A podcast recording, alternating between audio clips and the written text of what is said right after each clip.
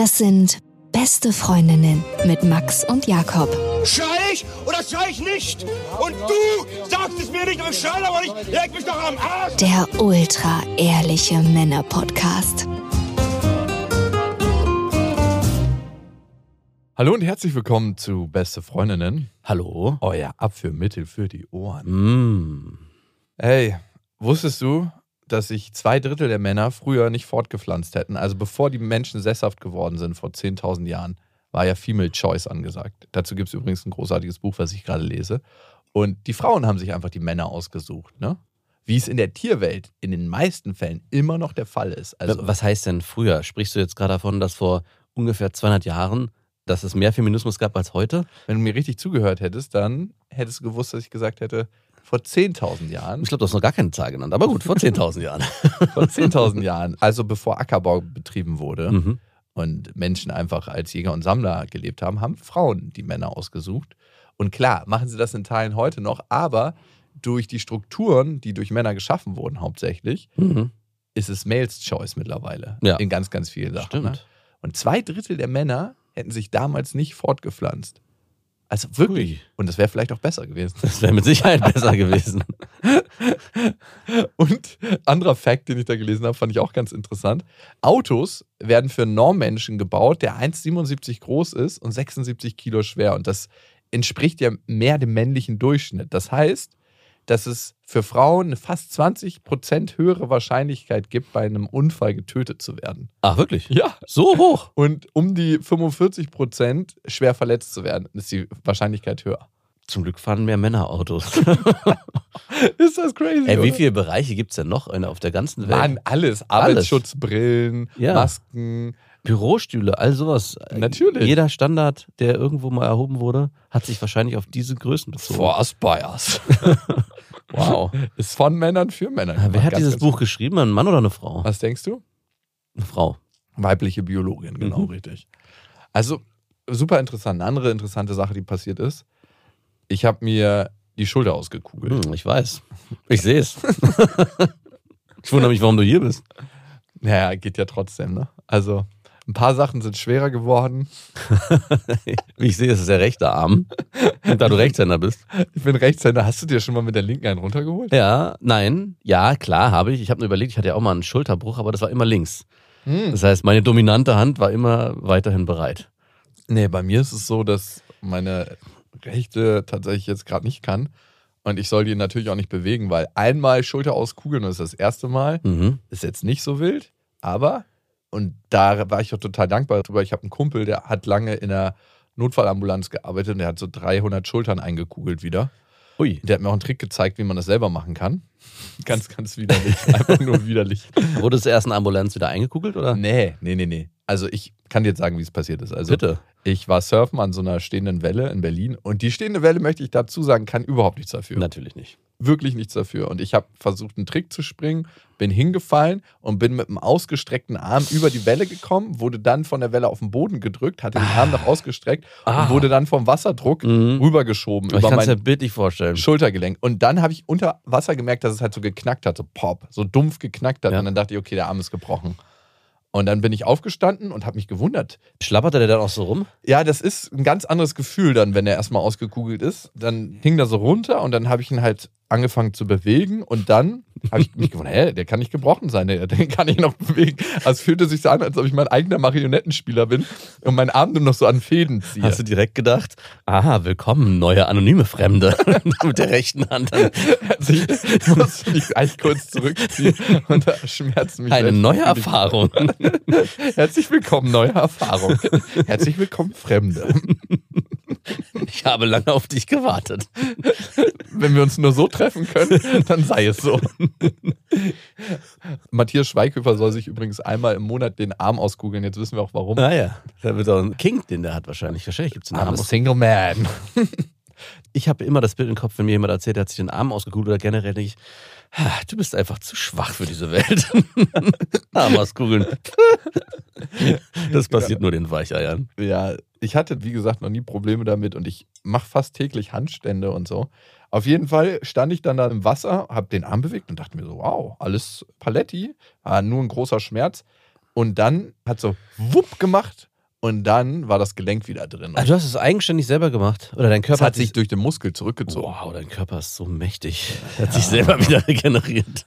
Der Doc meinte auch, dass ich anscheinend ganz gesunde Muskelstruktur habe, dass da so viel Power drauf war, dass der wieder reingezogen wurde.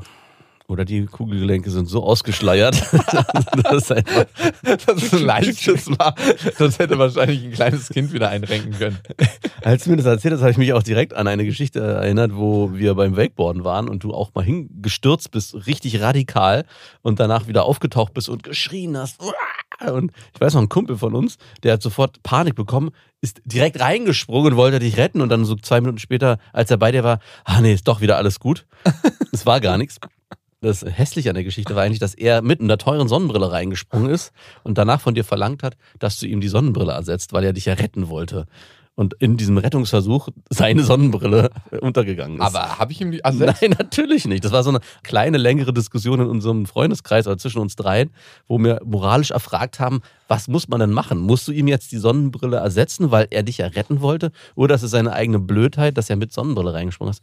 Schwieriges Thema. Hätte David Hasselhoff in Baywatch seine Sonnenbrille zurückverlangt, wenn er jemanden gerettet hätte? Einfach mal trinken? Wer weiß. Hey, meine rote Speedo ist mir angekommen. Und irgendwie bin ich hier nicht reingeflutscht beim Rettungsversuch, um dich zu ankern. Komischerweise geht mir die rote Speedo immer nur verloren, wenn ich Frauen rette. Sicherungsanker rausfahren.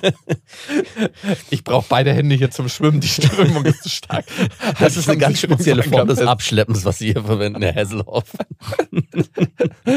Hier wird Abschleppen deinem Namen wirklich gerecht. Oh Gott, oh Gott.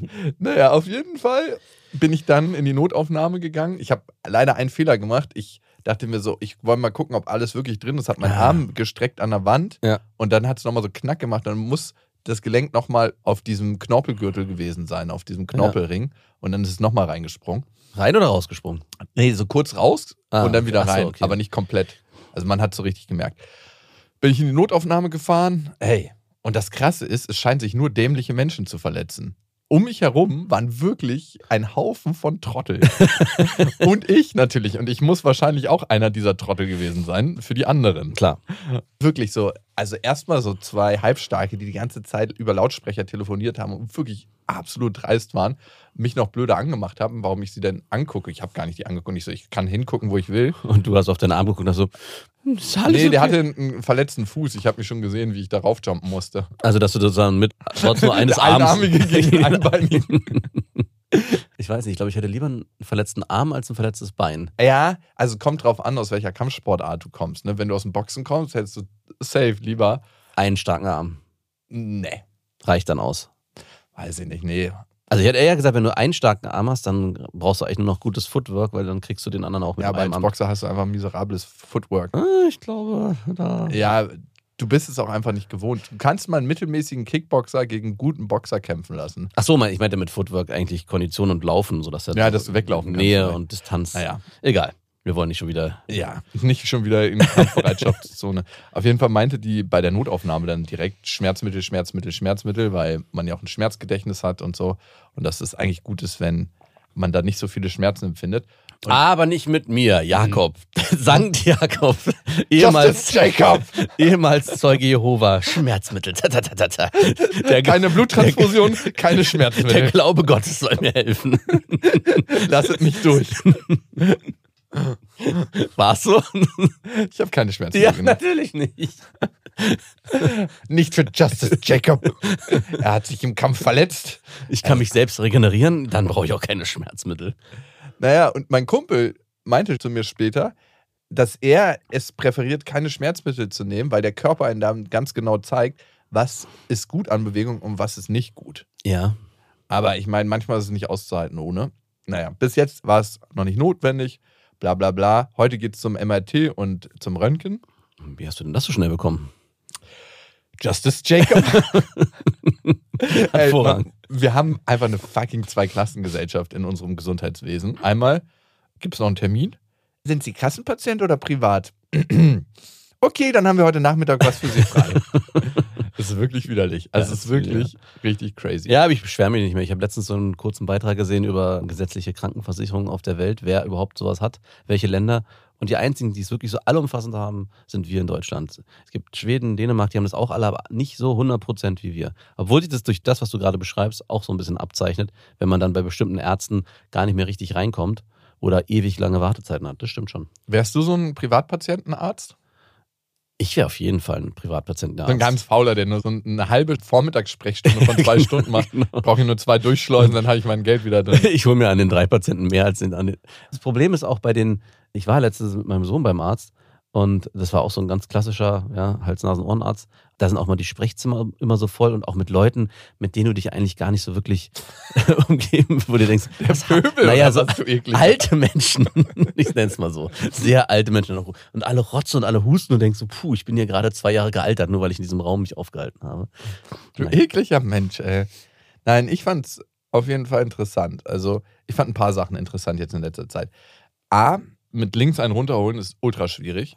Hast du es direkt probiert oder was? Ich habe es mal probiert, aber es ist so, als ob das jemand macht, als ob du mit einer Frau zusammen bist, die es einfach nicht so richtig so macht, wie du es als schön empfindest. Ich wollte jetzt nicht sagen, nicht richtig kann. aber hast du es jetzt gerade gemacht, vor einem Tag, mit dem kaputten Arm? Nein, ich habe es so. nicht mit, ich habe mit meinem gesunden Arm das probiert. Achso. Also, ja, meine ich ja, okay. Und dann, Und das hast du, also wirklich, du hast dir den Arm verletzt und dachtest, okay, das erste, was ich jetzt hier machen ich war komischerweise, ich weiß nicht, ob es wegen der ganzen Hormone waren, die aufgekommen sind, ultra notgeil. Okay, Und hast ich du hatte das schon überlegt, eine Freundin anzurufen. Mhm. Oder die Mitleidstour. Aber dann dachte ich mir, wie eklig kommt das denn? Ah, Ich kann heute nicht, ich habe mir den Arm ausgegult. Ach wirklich, oh nein. Ja, ich hatte schon tatsächlich überlegt, ob ich jemanden anrufe, der mich pflegen kann. Weil ich habe mich auch so richtig miserabel gefühlt. Ich habe mich dann ins Bett gelegt, war so ganz alleine und habe gedacht, ey, was machst du jetzt? Jetzt wäre es doch so schön, wenn ich dich jemand pflegen könnte. Natürlich hätte ich zu meiner Mutter fahren können und mich da auf die Couch packen können. Oh, das, da habe ich auch keine Lust mehr drauf. Nein, Mann. Überhaupt nicht. Das ist nicht die Pflege, die ich gerade brauche. Ich kann hier alles für dich tun. Wir waren mal seelenverwandt, erinnerst du dich? Es ist jetzt Zeit. oh Gott. Nein. Auf jeden Fall habe ich dann das alles selber erledigt, aber es war ein richtiger Kraftakt. Auch Zähneputzen ist crazy. Und dann dachte ich mir so, ey, manchmal fühlen sich ja, wenn du neue Verhaltensweisen lernst, so, ne? Mhm. Ich verhalte mich mal nicht nach Schema F, auch so tierisch fremd an. Das hat mich total daran erinnert. Mit links Zähne putzen, mit links einen runterholen. Das hat mich super krass daran erinnert. Man muss es einfach eine Weile machen, bis es sich natürlich anfühlt. Zum Beispiel, ne? Ich hatte früher bei mir im Unternehmen nicht so eine Dankbarkeitskultur, weil ich gedacht habe, hey, die Leute können sich freuen, wenn sie hier arbeiten. Also jetzt mal ganz extrem ausgesprochen. Und ich kann mich auch freuen, aber alle können sich freuen, aber niemand hat es gesagt. Ja. Und irgendwann, und das hat sich am Anfang sehr fremd angefühlt, habe ich gedacht so, ey, am Ende verbringen die Leute hier im Unternehmen ihre Lebenszeit Mhm. mit dir für die Projekte und stecken so viel Energie da rein, das ist nicht selbstverständlich. Auch wenn sie bezahlt werden dafür, auch wenn du versuchst, Situationen zu schaffen, die besonders angenehm sind, bla bla bla, aber es ist nicht selbstverständlich. Und dann habe ich angefangen, einfach zu gucken, wofür bin ich denn dankbar und das auch zu verbalisieren. Und am Anfang hat sich das angefühlt wie Zähneputzen mit links Mhm. Oder einen runterholen mit links. oder einen runterholen mit links. Aber mittlerweile ist das viel, viel natürlicher geworden. Also es wäre so, als ob mein Arm jetzt die ganze Zeit verkrüppelt wäre und ich müsste die ganze Zeit mit links Zähne putzen. Und irgendwann fühlt es sich natürlich an. Also bist du auch ein bisschen dankbar, dass es der dominante Arm war, der verletzt worden ist und nicht der schwache? Oder hättest du Mhm. lieber den rechten zurück, wenn du es dir gerade aussuchen könntest? Naja, wenn ich es mir aussuchen könnte, Mhm. keine Ahnung. Ich versuche jetzt einfach zu gucken, was kann mir die Situation zeigen, was kann ich aus der Situation mitnehmen. Ne? Ich kann ja eh gerade nicht viel machen. Genau, wollte ich gerade fragen, was passiert jetzt als nächstes und wie lange ist dann die Genesungsphase? Also es gibt so zwei Komplikationen, dass der Knorpel beschädigt ist, dass, Jetzt in deinem speziellen Fall. Ja. Mhm. dass irgendwas am Knochen gebrochen ist. Auch noch? Ja. Und das heißt, es in der Kapsel drin? Nee, am Gelenk. Ich Ah. bin nicht so der Fachmann. Also alles, Ja. was von hier aus weitergeht, ist so. Hauptsache keine Schmerzmittel. Und Gibt es ja. nicht auch da irgendwie so eine, bei deinem Vater auf dem Grundstück, der irgendwie die heilende Hände hat oder sowas? Ey, du so wirst, Reiki oder du so? wirst lachen. nee. Du wirst lachen. Ich habe ja therapeutische Hypnose, also Regressionshypnose gelernt. Und ich spreche mir jetzt gerade immer so eine Heilungstrance ein für mich selber. Funktioniert Also bei Brandopfern hat man festgestellt, wenn das in den ersten zwei Stunden passiert, heilen die in zwei Drittel der Zeit. Wer hat denn diese Studie erhoben? Irgendwelche Hypnotherapeuten. Ich glaube auch. Nein, ist wirklich, ist eine recht große klinische Studie. Okay. Und du, am Ende, ey, was kosten mich fünf bis zehn Minuten Klar. am Tag, um das einfach auszuprobieren? Aber es war jetzt nicht so, dass dein Vater dich aufs Gelände gerufen hat und ihr dann irgendwie einen Scheiterhaufen aufgebahrt habt, auf dem du dann ums Feuer. Die Schamanen kamen alle mit ihrer Kraft zusammen und haben mich geheilt. Nee, so war es nicht. Schade. Aber ich habe schon ganz kurz überlegt, ob ich, wie gesagt, diesen Pflegeaufruf mache in meinem, in meinem Telefonbuch. Habe ich dann nicht gemacht. Und das Krasse war, ich habe mir dann nochmal Gedanken gemacht, wie ist das eigentlich passiert? Ne? Ja. Und ich bin ja ganz oft da surfen und mache da meine Sachen und mir ist noch nie was passiert. Und ich habe auch relativ wenig Sportverletzungen dafür, dass ich relativ risikoreiche Sachen mache. Ja. Ich hatte an dem Tag, Aber wenn, dann knallt's. Wenn dann knallt Also, ich weiß nicht, das war lange her, aber das letzte war auch ein. Nagelkranzbruch am Fuß. Genau, der ist auch richtig nicht ohne gewesen. Dann dieses, ich glaube, du hast dir die Sehnen gerissen im Bänder Bein. im Fuß, im Sprunggelenk, Genau. genau. Zweimal, einmal beim Basketball, einmal beim Rugby. Ja, Ja, also wenn also dann richtig. Wenn dann knallt. Es gibt lange keine Verletzungen, weil alle Verletzungen vielleicht auch ignoriert werden, die irgendwie nur so eine Halbverletzung sind, wo jeder schon sagt, "Ah, ich habe mir irgendwie den Ellenbogen gestoßen. Aber wenn dann richtig. Ja. Und was ist an dem Tag passiert? Und ich glaube, es geht aufs ganze System, wenn man das psychosomatisch anguckt. Ich hatte an dem Tag ein extrem ermüdendes, sehr, sehr krasses, niederschlagendes geschäftliches Gespräch. Hm. Und ich habe gemerkt, dass mein ganzes System an dem Tag eigentlich richtig erschöpft und müde war. Hm. ich glaube, mit diesem psychischen Zustand bin ich reingegangen und der hat sich teilweise auf meine Physis übertragen. Wahrscheinlich. Es ja. überträgt sich einfach alles. Wir sind ja nicht so ein separiertes System. Das ist die Physis, das ist die Psyche, das ist mein Körper. Das ist ja nicht separiert, sondern verbunden. Und das war auch nochmal für mich ganz lehrreich, wenn ich sowas mache und wenn ich Sportarten mache, wo es ein Verletzungsrisiko gibt, erstmal wieder klarzukommen, anstatt zu sagen, okay, ich büge jetzt dieses Scheißerlebnis aus meinem Körper, indem ich mich richtig ermüde beim Sport. Ja. Und es ist das, was auf den Schultern gelastet hat, dass die Schulter sich ausgegoogelt hat. Sometimes it feels like the world is on my shoulders. nee, ich habe tatsächlich manchmal das Gefühl, dass die Welt so auf meinen Schultern liegt. Aber jetzt nur noch auf der einen. genau. Eine Sache noch, die tierisch praktisch ist, ne? Ich fühle mich ja sonst immer so, als ob ich überall mit anpacken muss. Also es klingt auch einfach falsch. Wieso fühlst du dich denn so? Ich Ich weiß nicht, immer wenn eine helfende Hand gebraucht wird, so, Justice Jacob ist da. Aber du dürftest niemals irgendwie in einen spießigen Vorort ziehen wie ich, wo die Leute ihre Gärten und alles Mögliche machen und irgendwie mit Beton arbeiten. Boah, nee. Ich saß immer auf meiner Terrasse und habe zugeguckt, wie die Nachbarn schwer geschuftet haben und habe nicht einmal den Satz formuliert, brauchst du vielleicht Hilfe? Das sieht ganz schön schwer aus, was du da machst. Dafür brauchst du bei mir keine ausgekugelte Schulter. nee, und jetzt bin ich so, ich kann mich einfach zurücklehnen und sagen, ey, ihr kriegt das schon irgendwie alleine hin. Das fühlt sich richtig gut an, wirklich. Also das ist praktisch an der ganzen Geschichte. Vielleicht passiert es ja dann auch bei dir im Bett, dass du dich mal entspannen kannst und da nicht immer überperformen musst. Ey, ich habe mich schon gefragt, wie ich das mache, weil ich kann ja mich nicht mehr im Liegestütz quasi auf meinen Händen aufstützen. Und mit einer Hand, da müsste ich die Hand im Gesicht der Frau haben, damit ich, Was, wie so ein Gesicht der Frau. weil du sonst ja nicht in der Mitte bist und so, sonst ja, deinen stimmt. Schwerpunkt nicht austarieren kannst. Nee, du kannst jetzt nur noch den, Seestern machen, den passiven. mit dem aber ein Arm abgeschnitten wurde, sozusagen. Ich weiß nicht, wie viele Arme am Seestern? Fünf? Genug. genau, du liegst jetzt nur noch da. Du bist ein Genießer, wirst du jetzt. Was auch problematisch ist, ich kann, wenn ich eine Frau oral befriedige und den Finger dazu benutzen will, dann kippe ich ja immer nach vorne. Wie so ein Bonk. Du musst dich mit der Stirn ablehnen. auf dem Solarplexus habe ich meine Stirn. Und, nee, das geht ja nicht. Achso, gut, ich könnte meine Stirn irgendwie auf dem Unterbauch ablegen. Ja, genau. Als Druckpunkt kann ich trotzdem noch. Aber dazu Das ist auf jeden Fall spannend. seit gestern. Also, hm, habe ich auch dafür eine Ausrede. Sehr gut. Ich kann nichts mehr. Ich frage mich aber wirklich, wie sexuell das im Bett kommt, wenn man so wirklich einfach ein Veteran ist quasi, ein Surf-Veteran und nichts mehr machen kann. Also ich kann jetzt tatsächlich ja im Moment nur noch passiv sein. Du kannst ja auch nicht richtig zupacken mehr. Und, Ja, und alles kommt aus dem Gleichgewicht irgendwie. Jedes Mal fällst du so leicht nach rechts wahrscheinlich oder nach links, je nachdem, ob du ziehst oder drückst. Ah, und im Vorspiel habe ich mir auch drüber Gedanken gemacht, weil ich finde, man fässt sich auch an mit beiden Händen und es ist dann immer so eine Hand, die so über den Körper greift. Die Hand des Perversen. Die Der Grabschaden. Der Fummler ist wieder da. Ja, ich habe ja schon gesagt, dass ich eigentlich gerne mit anpacke.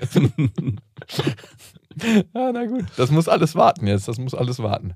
Aber Wie lange ist Genesungszeit? erstmal zwei Wochen in der Schlinge. Mhm. Also da ist wirklich gar nichts. Auch Ja. kein Autofahren und so. Auch Schön. aus Versicherungsgründen. Also noch nicht mal Automatik. Und dann sechs Wochen kein Sport.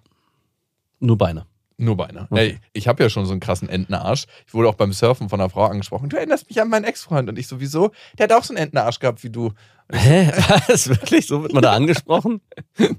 Ja. Und ich so, ja, schön, cool, tschüss. Ich gucke mir mal eben den Arm aus. Dann brauche ich deine Hilfe. Nein, ich habe das Ass-Programm schlechthin gerade mir aufgelegt. Ach, du machst trotzdem weiter Sport. Naja, man kann ja den Unterkörper trainieren. Okay. Nein, warum nicht? Es gibt so eine Muskelschlingentheorie, dass alle Muskeln miteinander verwoben sind und wenn du unten trainierst, trainierst du auch oben mit. Und Darum machen manche auch nie Beintraining, meinst du? Weil Ja, die Muskelschlingentheorie verfolgen. Genau, und ich weiß nicht, ob das. Aber du, du wirst es schon machen. Ich bin mir da sehr Ja, sicher. ich habe meinen Arztkumpel gefragt und der meinte, es ist kein Was, Problem. ist das wirklich ein Arztkumpel oder ist das so einer, der so auf der Hälfte der Strecke das Medizinstudium abgebrochen hat und dann Jura studiert hat? Nee, der wird ein übertrieben krasser plastischer Chirurg, Okay. aber der hat eine Unfallchirurgie halt lange gemacht. Okay, cool. Also der ist wirklich ein guter. Und du, der hätte mich jetzt nicht angerufen, um mir all diese Tipps über 45 Minuten zu geben, wenn er nicht gesagt hätte, ey, das ist wirklich ernst jetzt, Freundchen. Hm, Der kennt mich ja. okay. Aber ich fand's krass. Und da war ich auch, ne? Ich versuche ja jeden Abend mir drei Dinge hervorzuholen, für die ich dankbar bin, auch wenn es manchmal sehr schwer ist.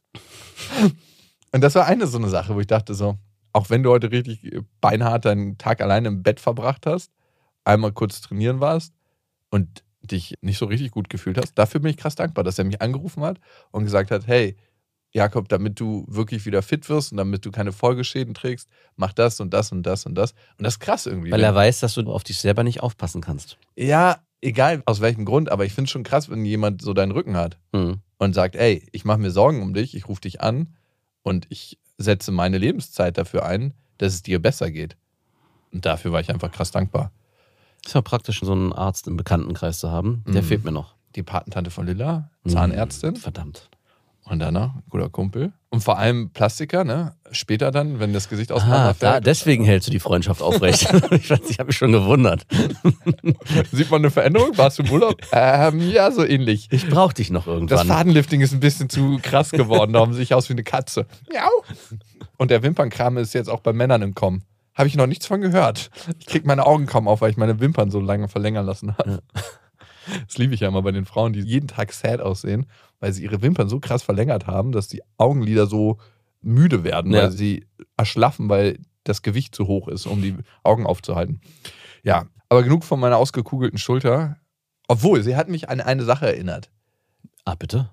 dass es eigentlich nur drei Zonen gibt im Leben, in denen wir leben können. Ah, mhm, okay. Es gibt im Leben drei Zonen und die können auch auf das Beispiel, was ich gerade erlebt habe, angewendet werden. Es gibt die Komfortzone, Meine Zone? die Zone, in der du oft bist, ja. Das ist die Zone zu Hause auf der Couch, in der man chillt, in der man sich zurücklehnt, in der man entspannt, in der man aber auch manchmal Sachen verarbeitet, die man so erlebt hat. Also man muss ja auch seine Akkus wieder auftauchen. Das heißt, Komfortzone ist auch zum Teil wichtig. Hm. Aber da ist man halt total, wie der Name schon sagt, in seiner Komfortzone. Man macht nichts, was einen fordert oder reizt.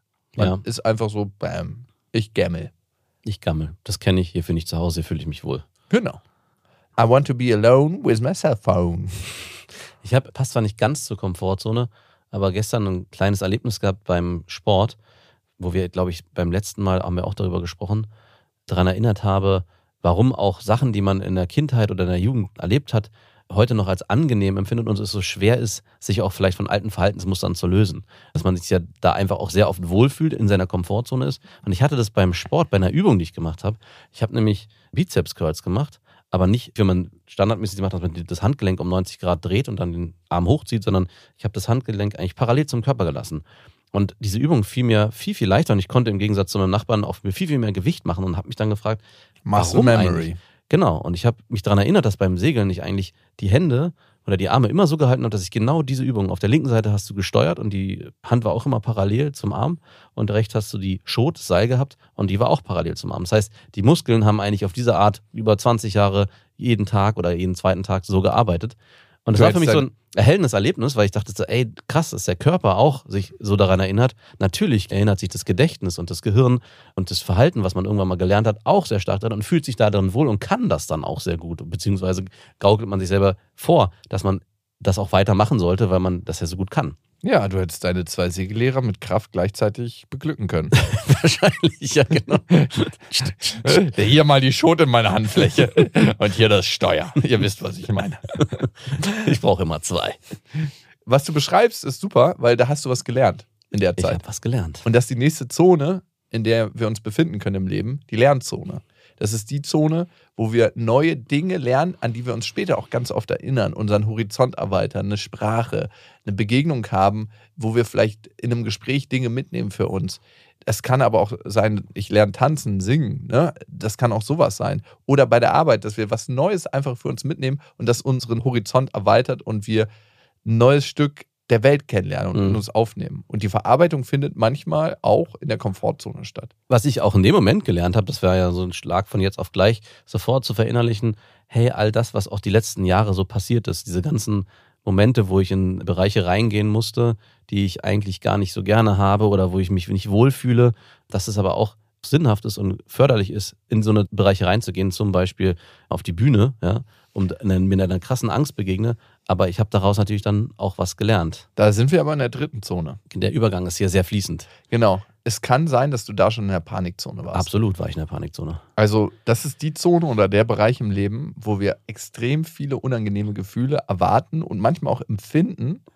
Und in der Zone, das ist aber eine selbstgewählte Zone. Ne? Bei mir war jetzt mein Unfall nicht unbedingt selbst gewählt. Nicht unbedingt. Also ich hatte mir jetzt nicht ausgesucht, über meine Schulter zu rollen per Wellendruck und dann die auszukugeln. Naja, ich weiß nicht, ob auf dem Gelände des Vaters, da hätte jemand bestimmt von kosmischer Energie gesprochen und die esoterischen Kräfte haben gewirkt und dir aufzuzeigen, du sollst dich nicht so sehr belasten. Ja, genau. Die belasten mich am meisten, diese esoterischen Aussagen auf jeden Fall. Was du beschreibst, du hast dich wissentlich, willentlich in diese Situation begeben, also zum Beispiel auf die Bühne zu gehen und vor Leuten zu sprechen, obwohl das dir extrem unangenehm ist und eine Angstreaktion kam in dir. Es kamen wirklich viele unangenehme Gefühle, aber du hast das gemacht. Du bist in deine Panikzone reingegangen und du hast das Wunder erlebt der Transformation, weil das ist das, was in der Panikzone oft wartet. Ja. Da passieren die Wunder. Und ich meine, das Wunder heute ist, dass du dich, aber korrigiere mich, wenn ich da falsch liege, wohler fühlst oder wohl sogar Wohler. wohler. Du sagst ja immer, ich bin auf der Bühne zu Hause, du bist nur zu Gast. Ja, genau. Aber wenigstens fühlst du dich schon als Gast Ja. willkommen. Das merke ich auch, dass es für dich nicht mehr so ein großer Stress ist. Und was hat es mit anderen Lebensbereichen gemacht? Ne? Du hast in Gesprächen mit Geschäftspartnern, glaube ich, zugelegt. Du bist viel, viel sicherer geworden. In dem Moment, wo du bereit bist, diese Gefühle wahrzunehmen, gefühlsbereit bist, ne? also auch diese unangenehmen Gefühle in dir aufzunehmen und die transformatorische Kraft Hm. Räucherstäbchen an, dieser Gefühle aufzunehmen, verändert sich was. Hm. Denn in dem Moment, wo du immer negative Gefühle vermeidest und nur noch in deiner Komfortzone bleibst, das kennt man bei Menschen, die unter ganz vielen Ängsten leiden, die Komfortzone verkleinert sich, verkleinert sich. Erst sagst du, ah, ich fahre ungern U-Bahn. Das macht mir tierische Angst. Ich fahre nicht mehr U-Bahn. Dann fährst du irgendwann nicht mehr Bus. Dann steigst du noch nicht mehr, mehr in ein Auto und irgendwann verlässt du nicht mehr das Haus. Darum ist es ganz, ganz wichtig, immer wieder in die Lernzone und aber auch in die Panikzone zu gehen. Ja. Und diese Gefühle, die sowieso da sind und gegen die wir nichts machen können, mitzunehmen. Nicht aushalten, sondern wirklich zu fühlen.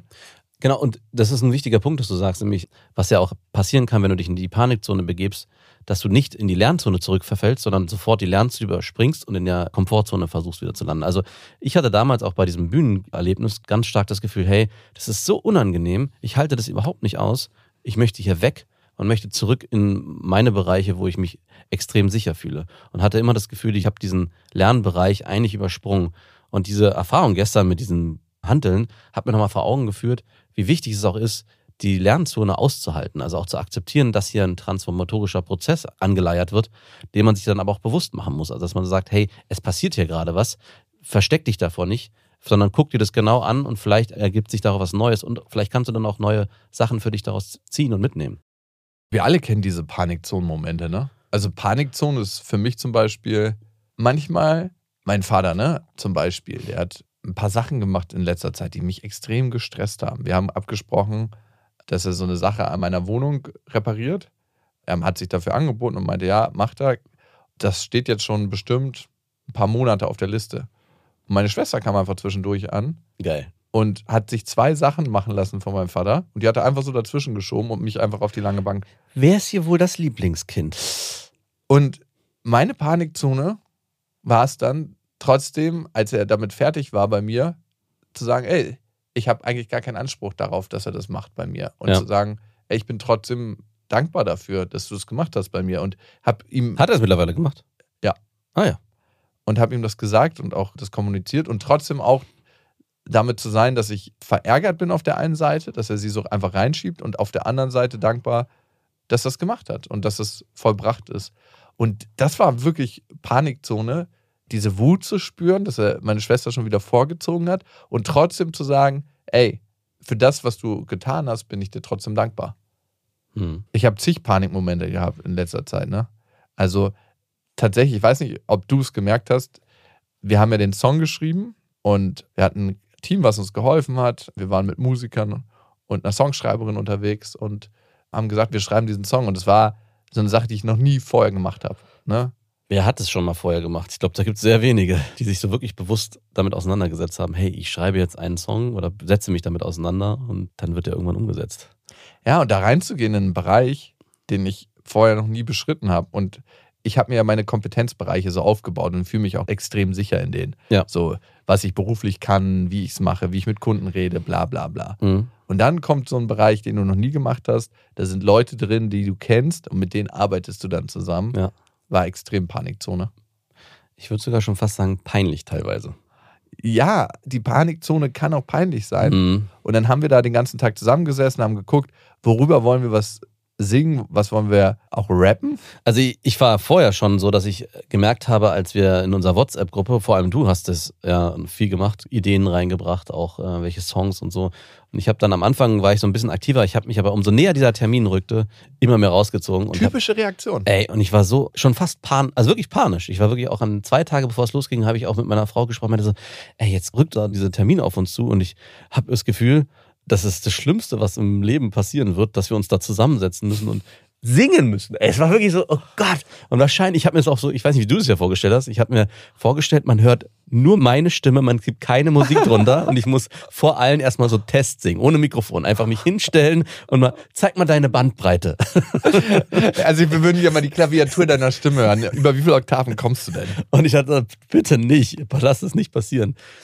Und erstaunlich zu hören, dass es bei dir auch so war. Ich hatte das erst nicht das Gefühl, dass du da in so einer Panikzone vorher warst. Du hast wie so oft locker lässig gewirkt und ja, den Profi raushängen lassen. Das mache ich sehr oft, dass ich meine innere Panik einfach überspiele und das gar nicht so rauskommen lasse und meine Gefühle da zeige. Also du erinnerst dich vielleicht an den Bungee Jump, ne? Ja. Den wir gemacht haben. Du hast geschrien, so wie ich dich noch nie vorher schreien gehört habe. Ja. Also du warst ja wirklich so richtig außer dir und hast. Also es war so, als ob eine Stimme in dir da rauskommt, die du machen würdest, wenn du stirbst. Ja, die, die habe ich auch. Ich bin gestorben. An dem Ja. Tag bin ich gestorben.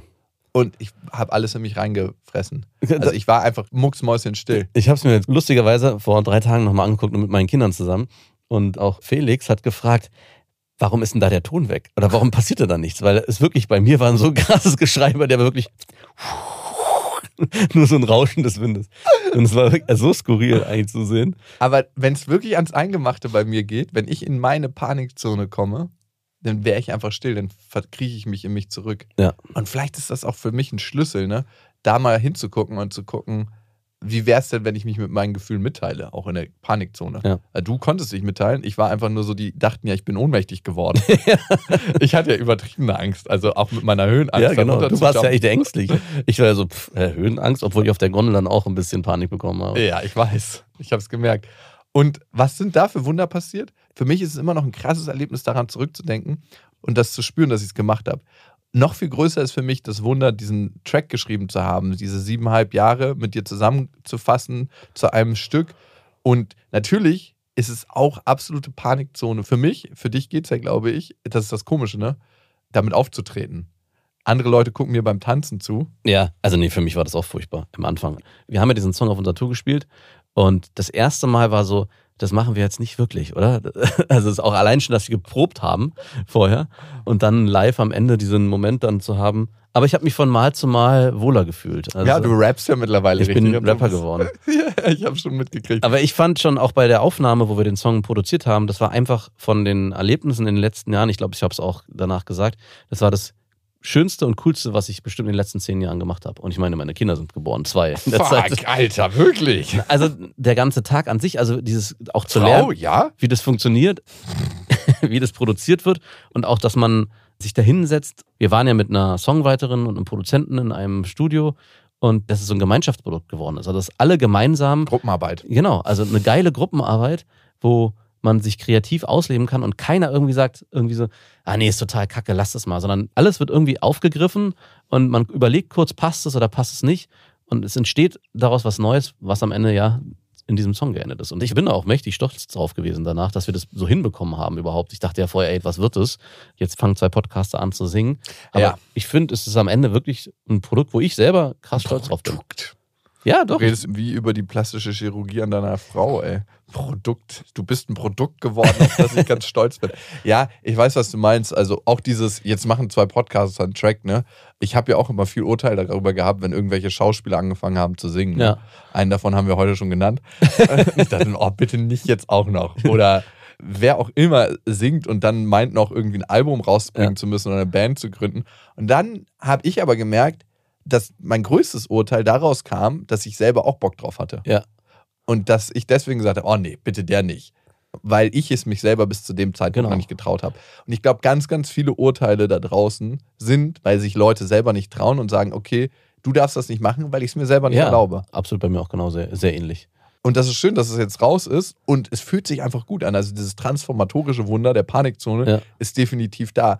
Und selbst wenn es kacke geworden wäre, Ja, genau. selbst dann hätte ich gesagt, ey, dann haben wir es probiert und dann ist dieser Traum einmal gelebt und dann bang. Weil das. Erlebnis an sich schon so geil war. Also selbst wenn Voll. das Endeprodukt, ich sag wieder Endprodukt, nicht so cool geworden wäre, wie ich es jetzt für mich selber empfinde, der Weg dahin war einfach so cool, dass es fast schon egal gewesen wäre, wie das am Ende sich anhört und dass es sich am Ende dann doch so cool anhört. Wow, ich fand's mega. Ich würde es jedes Mal wieder machen.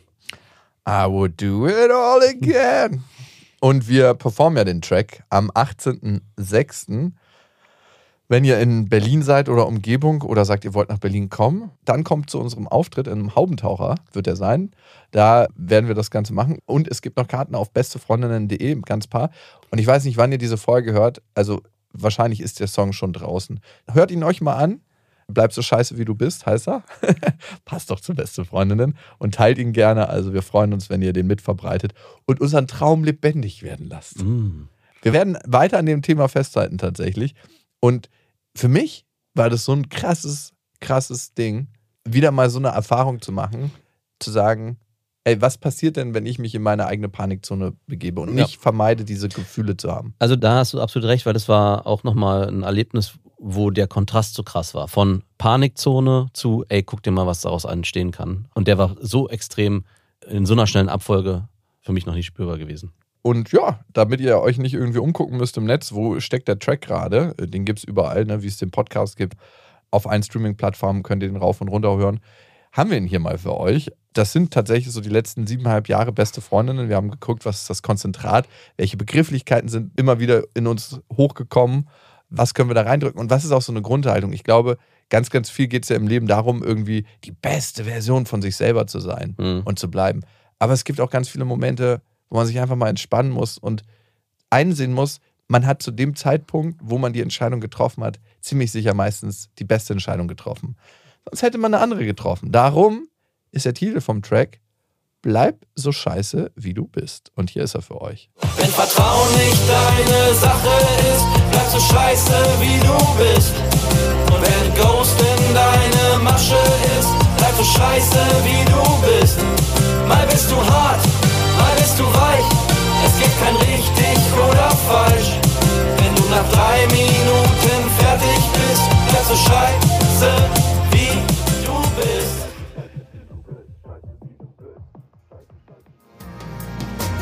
Das waren Beste Freundinnen mit Max und Jakob.